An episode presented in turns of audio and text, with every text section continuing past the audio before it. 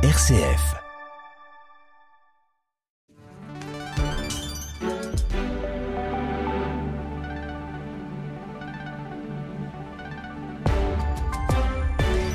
Il est 7h30, le journal de RCF est présenté par Laurette Duranel. Bonjour Laurette. Bonjour Pierre-Hugues, bonjour à tous et à toutes.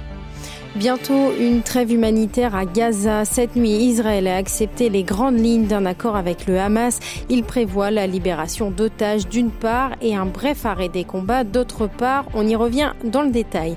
On parlera également du texte examiné par le Sénat aujourd'hui. Il doit permettre la réhabilitation des homosexuels condamnés avant 1982. Et puis on terminera ce journal par du ciné avec la sortie du film Napoléon de Ridley Scott, une super production américaine qui ne se soucie pas vraiment de l'exactitude de l'histoire.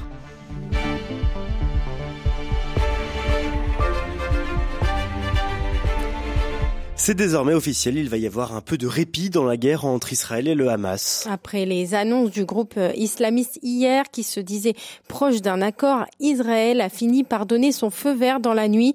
Le Qatar qui menait les négociations avec les États-Unis et l'Égypte a confirmé tôt ce matin l'accord entre les deux parties pour une pause humanitaire à Gaza en échange de la libération d'otages israéliens. Que contient cet accord, Jean Duquesne? Selon un communiqué, l'État hébreu a approuvé, je cite, les grandes lignes de la première étape d'un accord. Il prévoit la libération d'au moins 50 des 240 personnes enlevées par le Hamas. Et il s'agit surtout d'Israéliens, trois Américaines dont une enfant de 3 ans devrait également en faire partie des premiers otages libérés. En échange, le Hamas devrait obtenir la libération de plusieurs dizaines de prisonniers. Dans chaque camp, il s'agira uniquement de femmes et d'enfants pour le moment. Le début de la trêve dans la bande de Gaza devrait être annoncée dans les prochaines 24 heures. Celle-ci ne devrait durer que 4 jours dans un premier temps et pourrait être prolongée d'après le Qatar. Un court répit après plus de 45 jours de guerre, 1200 morts côté israélien, plus de 14 000 côté palestinien. Cette pause ne signifie pas pour autant la fin de la guerre, le gouvernement israélien ayant réaffirmé que son armée poursuivra la guerre pour ramener toutes les personnes enlevées et éliminer le Hamas quand le groupe terroriste, lui, avertit que les mains de ses combattants resteront sur la gâchette. Regain de tension entre les deux Corées. Hier soir, la Corée du Nord s'est félicitée du lancement d'un satellite espion par-dessus la Corée du Sud, et ce, en dépit des résolutions de l'ONU qui lui interdisent d'utiliser des technologies de missiles balistiques. Le tir a été condamné par Washington, Tokyo et par les Nations Unies. De son côté, Séoul a réagi en annonçant la suspension partielle de l'accord militaire créant des zones tampons le long de la frontière avec la Corée du Nord. Et c'est dans ce contexte de guerres et de tensions que l'aide à l'Église en détresse organise aujourd'hui son mercredi rouge. Oui, comme chaque année depuis 2015, l'association illumine des monuments, des églises ou encore des cathédrales partout dans le monde entier, du Christ rédempteur de Rio à la fontaine de Trévi à Rome en passant par l'abbaye de Westminster à Londres tous vont être éclairés en rouge pour alerter sur le sort des chrétiens persécutés dans le monde. Amélie Berthelin, responsable de l'information à l'AED, nous en dit plus sur la raison d'être de cette initiative. Nous voulons vraiment alerter sur le sort des chrétiens qui sont persécutés encore aujourd'hui dans le monde. Souvent, le pape François redit qu'il y a plus de martyrs aujourd'hui que dans les premiers temps de l'Église. Donc c'est vraiment pour nous un message très fort d'illuminer partout dans le monde des grands bâtiments et des cathédrales en rouge, qui est la, couleur du sang des martyrs, pour donner un signal fort pour montrer cette violence qui est souvent invisible et trop souvent silencieuse, justement. L'une des préoccupations majeures qu'on a, c'est euh, au Sahel, où là, on a vraiment une persécution euh, due à des extrémistes euh, djihadistes, à des groupes armés qui ciblent particulièrement les chrétiens. Je vous donne juste un chiffre au Nigeria. Depuis le début de l'année, il y a eu 23 prêtres ou religieux qui ont été kidnappés, dont trois ont été tués. Il y en a encore un tout récemment, là, qui a été froidement assassiné après avoir été kidnappé avec deux autres de ses confrères. Ce soir, l'AED illuminera donc des cathédrales et organisera des veillées de prière partout en France pour alerter sur le sort des chrétiens persécutés dans le monde. Pour en savoir plus, rendez-vous sur aed-france.org. Elisabeth Borne ne mènera pas la liste de la majorité aux élections européennes de juin 2024. La première ministre qui était pressentie a balayé les rumeurs hier, affirmant que ce n'est pas son projet. Réparer des vies broyées, c'est l'ambition de la proposition de loi présentée aujourd'hui au Sénat. Portée par l'élu socialiste Hussein Bourgui, elle propose que la France reconnaisse sa politique de discrimination à l'encontre des personnes homosexuelles entre 1942 et 1982 en cause d'articles du Code pénal, l'un issu de Vichy et maintenu jusqu'en 1982, condamnant les relations entre personnes du même sexe avant 21 ans, alors que la majorité sexuelle était fixée à 15 ans pour les hétérosexuels. Le deuxième apparu en 1960 et abrogé 20 ans après, aggraver l'outrage public à la pudeur si celui consistait en une relation homosexuelle.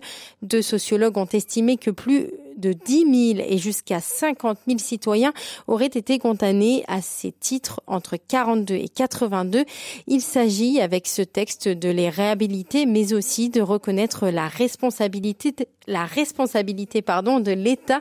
Baptiste Madinier.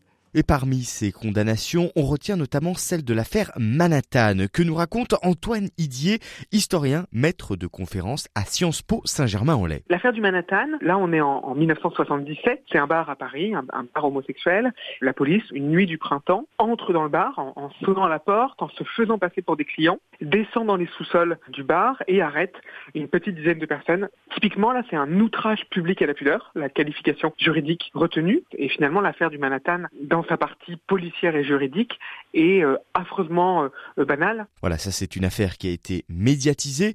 Et si l'historien euh, salue cette proposition de loi fondamentale selon lui, il aimerait quand même la voir élargie. Jusqu'où va-t-on quand on questionne le rôle qu'a eu l'État ou le rôle qu'ont eu les autorités publiques dans le maintien d'une discrimination? Par exemple, dans les années 1980, euh, quand les autorités publiques ont euh, tardé à réagir au début de l'épidémie de sida, parce que cette épidémie ne visait que des groupes minoritaires, des homosexuels, des immigrés, des travailleurs du sexe. Et bien de même, cette absence d'action de l'État est aussi en elle-même une forme de discrimination. Et la proposition de loi prévoit de créer une commission indépendante afin d'indemniser les personnes condamnées à hauteur de 10 000 euros. À l'occasion de l'ouverture de médias en scène aujourd'hui, La Croix vient de dévoiler les résultats de son baromètre annuel sur la confiance des Français envers les médias, très attendu par les professionnels du secteur. Ce sondage mené auprès de 1500 personnes montre une confiance en recul, mais confirme l'intérêt du public pour l'actualité, Étienne Pépin.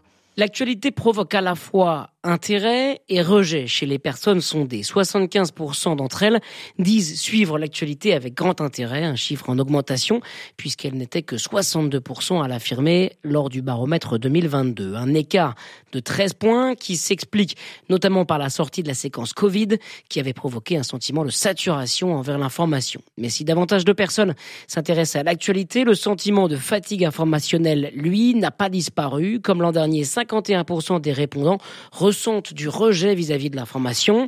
Parmi les raisons invoquées, la répétition des sujets, le sentiment d'angoisse et d'impuissance, ou encore le manque de confiance dans les médias, qui est l'un des autres constats dressés par ce baromètre. En effet, 57% des Français estiment qu'il faut, je cite, se méfier de ce que disent les médias sur les grands sujets d'actualité. Ce sont 3% de plus que l'an dernier. Plus d'un sondé sur deux pense par ailleurs que les journalistes ne sont pas indépendants et subissent des pressions d'argent ou des partis politiques et du pouvoir. Il est 7h38. C'est une sortie très attendue aujourd'hui, celle de Napoléon de Ridley Scott, le dernier film d'une longue série. Napoléon apparaît dans presque 180 films pratiquement depuis la naissance du cinéma. Ce nouveau biopic de Ridley Scott propose de raconter la période qui s'étend du siège de Toulon en 1793 jusqu'à la chute de l'Empire. La critique n'est pas unanime et le risque quand on s'attaque au jeune lieutenant corse devenu empereur, c'est d'être simpliste, explique Nathalie Petitot maîtresse de conférences en histoire contemporaine. Je m'étonne toujours de ce que les scénaristes s'acharnent toujours à reconstituer de A à Z, alors qu'en réalité, il suffirait de prendre certains événements de son existence pour faire euh, des films d'action euh, qui seraient euh, tout à fait passionnants. Bien évidemment que de ce fait, même si c'est 2h40, on ne peut que ressortir les clichés parce que je pense que ça fait référence pour les spectateurs. Et puis parce qu'on aime bien, tout simplement, les spectateurs vont au cinéma pour qu'on leur raconte de belles histoires. en oubliant que Napoléon n'est pas un personnage d'un bloc. La plupart des cinéastes et même des historiens ont fait comme si euh, Napoléon euh, en 1815 était exactement le même que euh, le Bonaparte de 1793, ce qui est totalement faux. À voir dans les salles de cinéma dès aujourd'hui. Merci beaucoup Laurette Duranel pour le journal de la rédaction.